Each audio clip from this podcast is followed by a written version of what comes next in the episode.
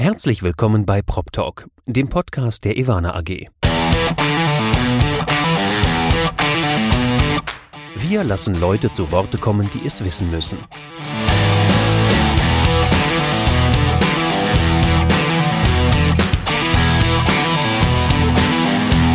Aus der Branche für die Branche. Mit Ihrem Moderator Andi Dietrich. Herzlich willkommen zu Prop Talk, dem Podcast der Ivana AG. Heute Folge Nummer 21 mit einem Generalbevollmächtigten. Andreas Schulten, Generalbevollmächtigter der Bulwingesa AG. Herzlich willkommen, schön, dass du bei uns bist, Andreas. Ja, herzlichen Dank für die Einladung. Also erstmal habe ich mir natürlich die Frage gestellt, ich hatte schon viele CEOs, ich hatte auch ein paar CTOs, ich hatte Geschäftsführer, ich hatte noch keinen Generalbevollmächtigten. Wird man das erst nach 30-jähriger Firmenzugehörigkeit, Andreas? Äh, nein, das wird man dann, wenn man sich als, wir, Bullingeser, wir sagen manchmal nett zueinander, wir sind so eine Art Genossenschaft. Also 15 äh, Aktionäre arbeiten im Unternehmen und tragen dieses Unternehmen. Das führt natürlich wirklich zu unserem Ruf der Unabhängigkeit. Ähm, und wir müssen uns ähnlich wie in einer Rechtsanwaltskanzlei gerade überlegen, wie wir denn die Nachfolge schaffen. Und da war mir wichtig, dass dieser Vorstandsposten irgendwann relativ frühzeitig mal weitergegeben werden kann. Daher eben diese, dieser Rückzug in einen Posten, wo man mal überlegen musste, wie der dann, dann heißt. Gerne unterstütze ich das Unternehmen weiter und ziehe und äh, begleite das strategisch. Aber wir müssen, ich sage mal, für die nächsten fünf, sechs, sieben Jahre eben schauen, wie geht das denn eigentlich danach weiter. Da ist jetzt gerade Sven Carstensen, ja. mein Kollege lange Zeit aus, äh, aus Frankfurt, äh, Geschäftsführer unserer Appraisal, unserer Bewertungstochter, Chef geworden oder Vorstand geworden und genauso soll es auch sein. Super spannendes Thema. Leider müssen wir heute über was anderes reden. Dennoch würde ich kurz mal auf deine Vita zu sprechen kommen. Ich habe es schon gesagt, du hast eine über 30-jährige Firmenzugehörigkeit. Das bedeutet, du hast nach deinem Geografiestudium unmittelbar deinen Arbeitgeber des Vertrauens gefunden. Das war im Jahr 1988. Ähm, Geografie hast du in Bochum und München studiert oder nur in Bochum? Auch in. München und in München hast du dann auch angefangen bei Bulwingesa zu arbeiten, glaube ich. Heute bist du aber nicht nur Generalbevollmächtigter, du bist ein bunter Hund. Du bist unter anderem Vorstand der GIF. Du hast diverse Lehraufträge, unter anderem an der EPS, an der IREPS, an der TU Berlin. Du bist Mitglied im Rat der Immobilienweisen und du hast kürzlich dir gedacht, als Generalbevollmächtigter, komm, ich eröffne nochmal das neue Büro vom Bulwingesa und das liegt jetzt in Essen. Das heißt, du bist oft zwischen Essen und Berlin im Zug zu finden. Und ich werde ab und zu mal von verschiedenen Kirchgemeinden gefragt, ob ich denn nicht mal einen Gottesdienst mitgestalte zu der Frage, wie denn eigentlich Immobilienmarkt in einem gesamtgesellschaftlichen Kontext und dann in einem, spirituell christlichen Kontext auch äh, gesehen werden kann. Das finde ich auch immer sehr spannend übrigens. Das ist ja brutal spannend. Da müsste man ja fast eine ganz eigene Podcast-Folge dazu machen. Ich glaube, dass, also als Ostdeutscher ähm, ist mir das Thema Kirche natürlich immer vielleicht eher nur so, so beiläufig vertraut. Aber ähm, ich finde das, die Idee dahinter total spannend und auch, dass man vielleicht diese moralischen Wertvorstellungen, die man in beiden Religionen, wenn man Immobilienwirtschaft als Religion verstehen möchte, vertritt, das ist schon äh, tatsächlich mit Sicherheit eine hitzige Diskussion. Das erinnert Absolut. schwer an das Philosophiestudium meiner Freundin. Und ich glaube, wir machen das in Folge 99 wird das dann mal. Aber noch ein Punkt. Der äh, Bischof in Berlin hat mal das Wort gesagt, Muslime glauben an einen anderen Gott als an Christen. Und da sage ich, da müsste die Immobilienwirtschaft einfach mal hingehen und sagen, so es reicht. Ne? Äh, an ja. dieser Stelle müssen wir mal in einen Gesamtkontext gehen und wir reden über Quartiere und wir reden über Werte und reden darüber, wer profitiert denn eigentlich am Ende von den enormen Werten, die wir in der Immobilienwirtschaft ja erzeugen. Äh, und da kommt eben dieses Thema Religion, äh, soziale und Bildungsmilieus eben auch immer wieder zum Tragen. Und das muss man auch an anderen Stellen diskutieren als nur in unseren Fachkreisen. Ja, äh, total. Lass uns aber dennoch über ein anderes Thema sprechen, auch wenn ich dich hier gar nicht ausgrenzen möchte. Corona. es gibt einen Grund, warum wir heute nicht persönlich aufzeichnen, auch wenn ich dich gerne getroffen hätte und bei Twitter gesehen habe, du hattest schon deine erste persönliche Veranstaltung schon wieder, eine Live-Veranstaltung. Da konnte man Andreas Schulten in real sehen. Eine große Ehre wäre das gewesen. Wir haben heute nicht und das Vergnügen. Andere, und andere. Ja, ich glaube, der Lars Feld, der ja auch im Rat der Immobilienweisen ist, auf der anderen Seite ist er ja jetzt auch der Chef der Wirtschaftsweisen, ähm, der war auch dabei. Aber auch du warst dabei. Wie bewertest du aktuell Corona? Du hast natürlich als Bulwin Geser Generalbevollmächtigter auch ja diesen generalistischen Blick. Wie steht es um Corona und unsere Branche? Also erstmal hat mir Corona persönlich gut getan. Ich musste nicht mehr so viel reisen. Ich konnte mich auf den Balkon setzen, bin noch nie so braun, wie ich das in den letzten Jahren war. Also Corona für Bulwin Geser war zu managen, aber uns geht's gut. Ähm, also das und toll, toll, toll, dass das auch noch anhält. Man muss irgendwann erstmal schauen, ähm, dass wir unsere Geschäftstätigkeit auch aufrechterhalten können. Lars Feld hatte gestern nicht zu Unrecht gesagt, das Problem, was Corona uns allen noch in den nächsten Monaten ins Nest legen wird, ist das Thema Insolvenz. Ne? Wer geht insolvent und wer schafft es? Das ist ein unangenehmes Thema ich sehe das schon auch in der Branche gerade, auch in der Immobilienbranche, dass man da vorsichtig, behutsam mit Akteuren sprechen muss, denen eventuell dann doch schon das Wasser zum Hals steht. Schauen wir mal. Ansonsten gehen wir natürlich als Prognostiker mit Corona um, müssen einfach unsere Kunden mit guten Prognosen äh, versorgen, machen das datengestützt.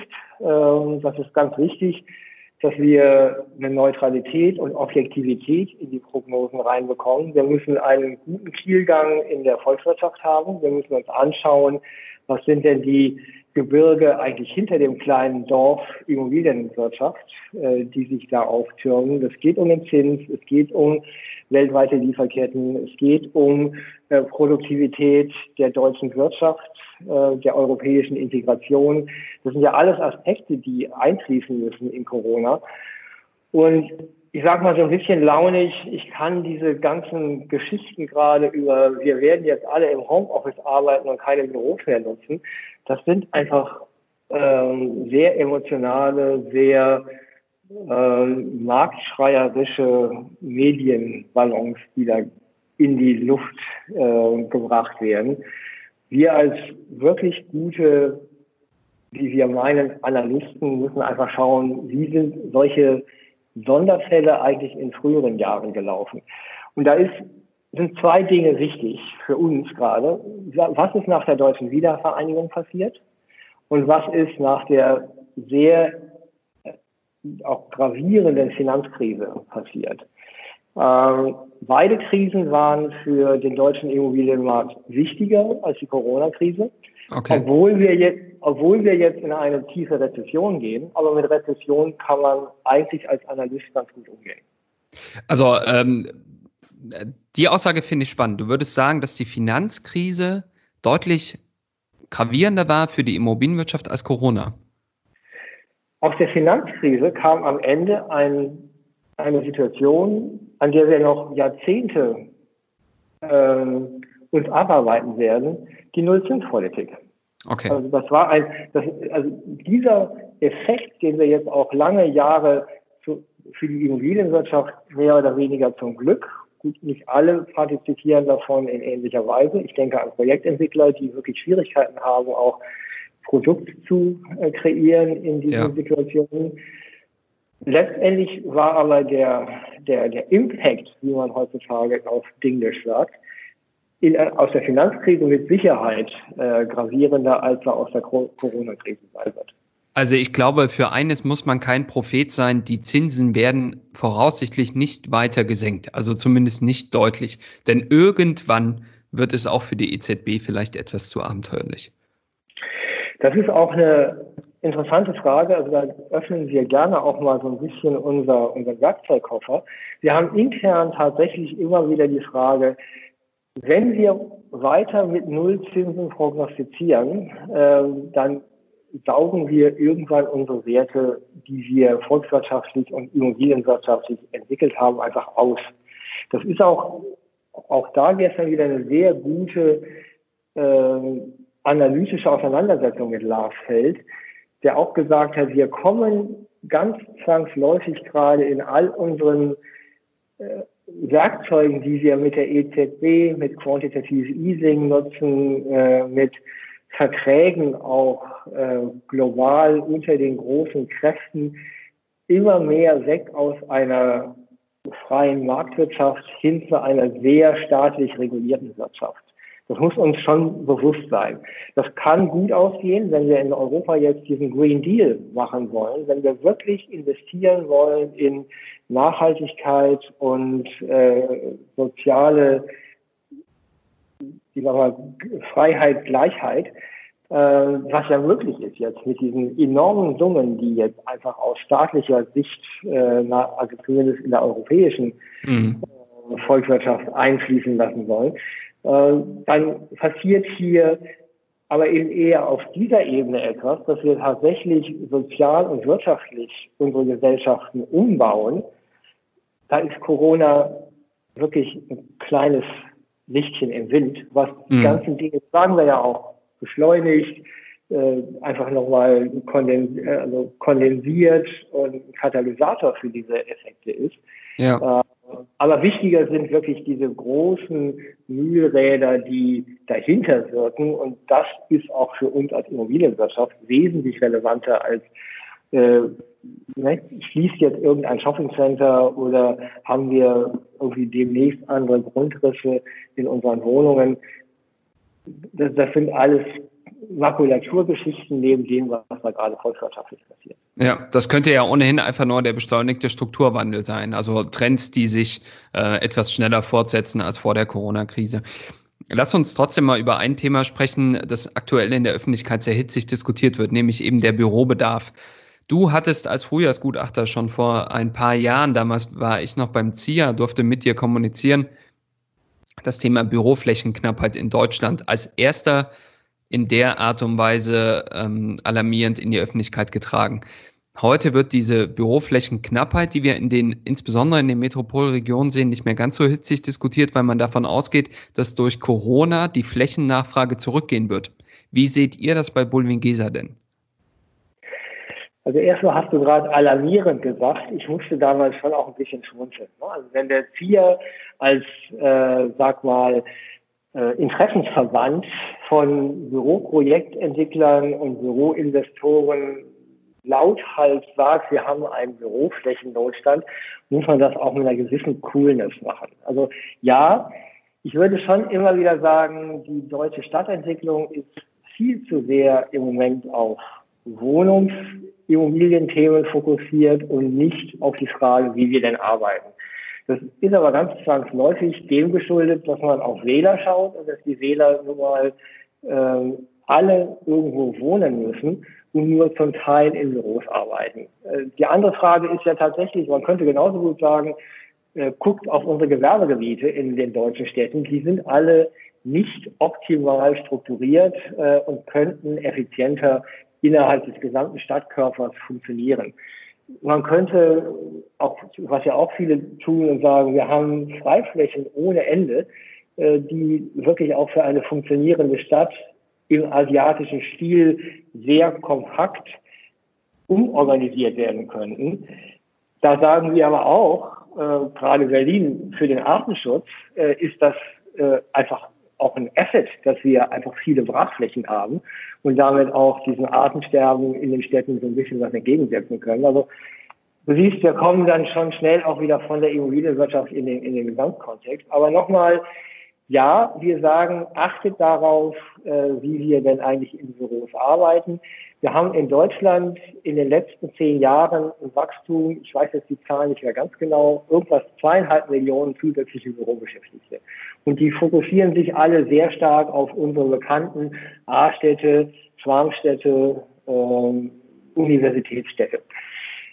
Wie wir da arbeiten, ist ja teilweise nicht gut, wenn wir in irgendwelchen Kisten an irgendwelchen Ausfallstraßen äh, arbeiten müssen, wo wir keine Kantine haben, wo wir unsere Kinder nicht in eine ordentliche Kita bringen können. Das sind alles Strukturen, die wirklich auch wenn man hier mit New Work einem Begriff redet, verbessert werden könnten. Das ist tatsächlich, man kann es alarmierend nennen, aber das sind schon Missstände, die man stadtentwicklungspolitisch, denen man begegnen muss. Da würde ich aber sagen, gucken wir mal einfach mal in solche Akteure rein wie Beos, äh, die aus alten Fabrikgebäuden wunderschöne äh, neue Büroarbeitsplätze geschaffen haben oder so eine GSG in Berlin oder Landmarken aus Aachen, also die auch auf ja. Bestandsgebäuden sehr gute Arbeitsverhältnisse gebaut haben. Da würde ich auch als derjenige, der das Geschäft schon 30 Jahre lang betrachtet, sagen, wir kriegen unsere Hülle der, der Städte gar nicht so schnell umgebaut. Wir müssen zusehen, dass wir so die Sünden aus den 70er und teilweise auch aus den 90er Jahren so ein bisschen wieder reparieren. Aber warum sollen wir nicht wirklich in alten äh, Justizpalästen, in Kirchen, äh, möglicherweise auch demnächst in Shoppingcentern, also von Heinz gibt es ein, äh, nein, das ist nicht Heinz, das ist äh, Tisch und Freier. Nee, Siegner macht das. Siegner macht den Kaufhofumbau äh, am äh, Ostbahnhof in Berlin macht aus einem alten Warenhaus in eine super coole Open Space Office Lösung. Ja. Wir müssen auch viel in unserem Bestand machen. Deswegen deine Frage, werden wir weniger Bürobedarf haben? No way. Ne? Wir, müssen, okay. wir haben jetzt aufgrund der vielen Bürobeschäftigten ja eher auch gegen die Arbeitsstättenrichtlinien verstoßen. Wir haben viel zu eng, viel zu wenig Licht, viel zu wenig äh, individuell äh, ausgestattete Arbeitsplätze gehabt. Das wird sich jetzt auch wieder ändern. Also beide Effekte. Wir müssen auf der einen Seite ein bisschen mehr wieder Distanz und, und äh, individuelle Rechte an unseren Arbeitsplätzen haben. Und wir werden tatsächlich auch wahrscheinlich ein bisschen mehr in Homeoffices arbeiten. Äh, aber ob wir da wirklich diese Shared Spaces und, und geteilte Arbeitsplätze kriegen werden, was jetzt alle auch prognostizieren, da gibt's die Wirtschaftsprüfer, die haben das eine Milieu, da gibt's dann die sehr, ich sag mal, auf Prestige äh, ausgerichteten Büroarbeitsplätze, die haben ein anderes Milieu. Ja. Da fließt noch viel Wasser den Rhein runter, bis wir klar sehen können, wie ändert sich das in den nächsten 10, 15 Jahren. Und das ändert sich garantiert nicht in den nächsten 10 oder 12 Monaten. Okay. Lass uns mal das Thema etwas kreuzen und auf eine These eingehen, die du am Anfang gesagt hast. Daten. Die Datenlage muss stimmen und um objektiv bewerten zu können oder Märkte beziehungsweise auch Immobilien an sich objektiv einschätzen zu können, braucht es eben eine fundierte Datengrundlage. Du bist GIF-Papst beziehungsweise Vorstand der GIF und äh, in dieser GIF arbeitet unter anderem auch die Ivana AG mit. Äh, ich soll dich von Sascha Donner auch lieb grüßen, äh, der ja kürzlich mit seiner Arbeitsgruppe oder mit seiner Kompetenzgruppe einen neuen Standard herausgegeben hat. Wie bewertest du denn das Thema Datenstandards in Deutschland mit deiner Giftbrille? Da gibt es ja noch viel Nachholbedarf, wenn mich nicht alles irrt. Ja, aber das ist so ähnlich wie der Daten, also wie der Nachholbedarf des digitalen Arbeitens in Deutschland. Vor Corona haben wir geschlottert vor Angst, dass Deutschland den digitalen Anschluss verliert. Und innerhalb von der Corona-Pandemie sehen wir, oh, es funktioniert eigentlich ganz gut. Ne? Also, also mhm. unsere digitalen Strukturen sind dann gar nicht so schlecht. Man muss immer wieder die Kirche im Dorf lassen. Aber tatsächlich, wenn wir mit Daten arbeiten wollen, und da ist ja William Geber als, mancher sagen wir, wir sind das älteste PropTech Deutschlands mit unserer Rieses-Datenbank, was äh, aber nicht nur Datenaustausch ist, sondern Data Mining ist. Also welche Daten sammelt man denn eigentlich, um am Ende zu guten Korrelationen und damit auch Algorithmen zu kommen?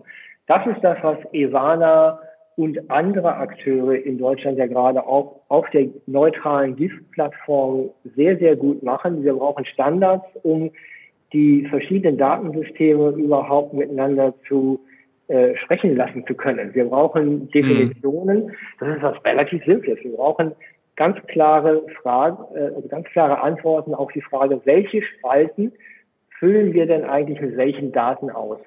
Da kann ich auch mal ein Beispiel nennen. Wir haben ja vor zehn Jahren etwa war das, ja, ein bisschen länger schon, 15 Jahre. Wir haben mal mit Scope dieses äh, Rating der äh, offenen Immobilienfonds damals gemacht. Da mussten wir als Rosingeser über die Objekte etwas sagen.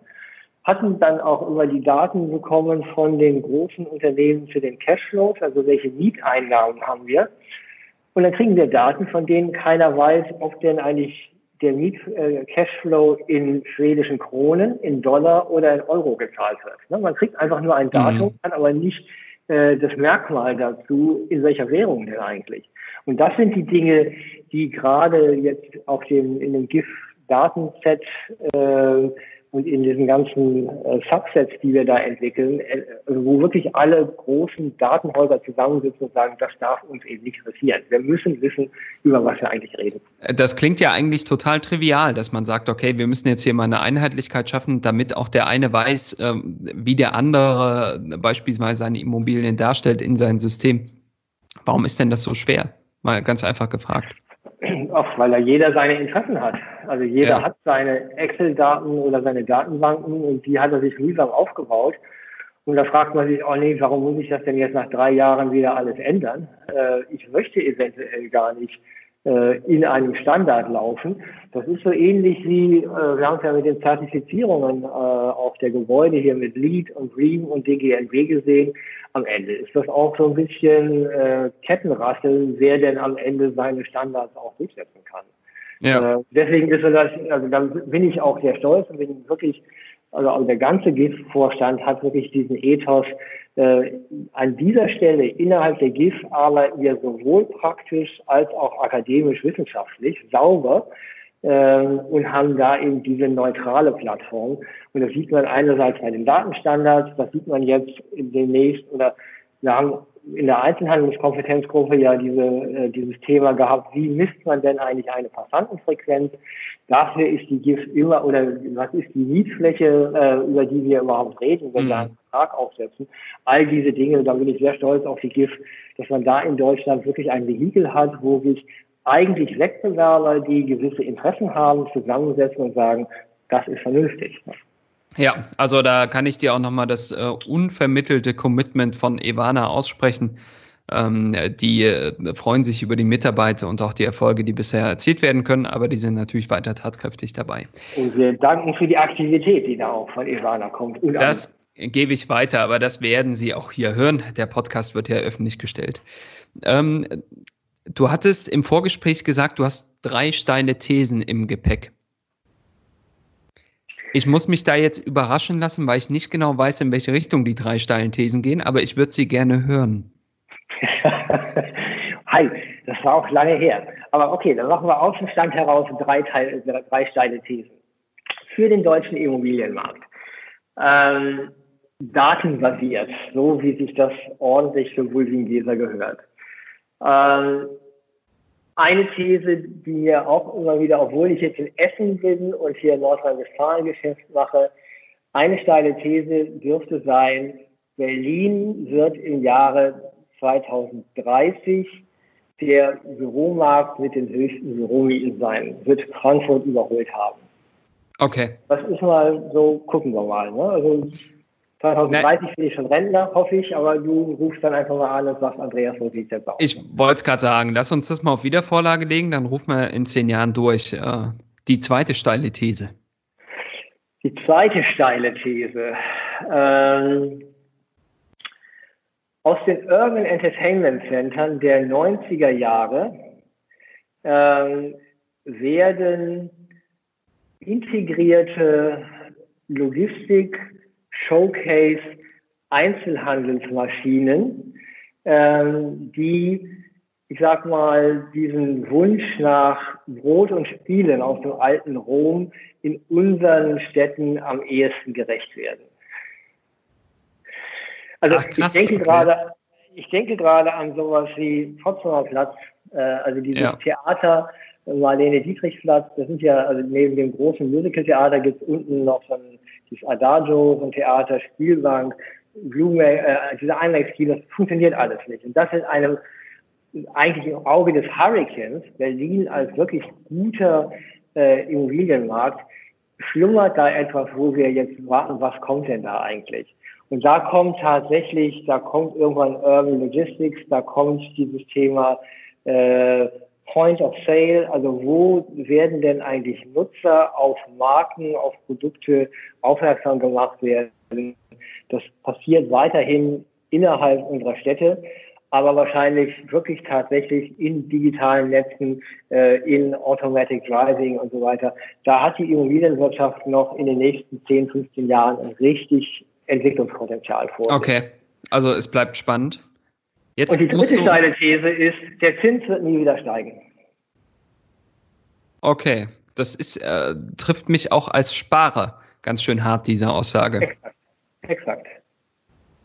Das ah. ist ein, es trifft uns als Sparer und es trifft uns in unserer Staatsgläubigkeit. Wir müssen echt zusehen, dass unsere Staaten wirklich so weiter funktionieren, wie sie es jetzt tun. Ja. Ähm, also wirklich Staatskritiker würden immer wieder sagen, also in Amerika ist man noch weit davon entfernt, aber wir in Europa sind sehr, sehr stark auf diesem Weg. Der Staat wird richten. Krass. Also nach den steilen Thesen kann ich im Prinzip hier dem Podcast auch gar nichts mehr hinzufügen, außer einer Sache. Ich habe zum Schluss immer, ich weiß nicht, ob du das weißt, immer eine Kirsche für den Studiogast mitgepackt. Du bist zwar nur virtueller Studiogast, aber dennoch möchte ich dich überraschen und zwar mit einer Frage eines Hörers aus Frankfurt am Main. Zumindest arbeitet er da. Ich kann dir aus erster Hand sagen, er hat auch schon mit schwedischen Kronen bezahlt, weil sein Unternehmen ein schwedischer Konzern ist. Das ist der Thomas B. Äh, den möchte ich hier nicht weiter ausführen. Eventuell kannst du gleich erraten, wie dieser Nachname lautet. Der hat auch Lehraufträge, der ist unter anderem an der Hochschule Biberach und der hat zu mir gesagt, ihr habt vor Jahren mal darüber diskutiert, ob ihr ein eigenes Waldorf und Stettler Format zum Immobilienmarkt rausbringt. Da wollte er von dir wissen, wie ist denn der aktuelle Stand, Andreas Schulten? Ja, mit Thomas W., äh, also wir haben täglich über LinkedIn, über Twitter, über E-Mail und so weiter. Also es geht hin und her und wir sagen uns auch immer, du, das darfst du so gar nicht sagen. Also jetzt sei mal wieder still mit diesem Thema. Ne? Ähm, also ich fände das gut. Äh, ich bin deutlich weißhaariger geworden. Ich würde Thomas B. sagen, er soll mal was an seiner Haarpracht tun, dass er in unser Waldorf und Stettler Format tatsächlich auch mal reinwächst. Also ich habe meinen Soll schon erfüllt und würde mich freuen, wenn wir demnächst mal dieses ganze Theater aus unserer Loge äh, mit unseren Kommentaren tatsächlich live in Podcasts oder Videos oder so weiter begleiten könnten.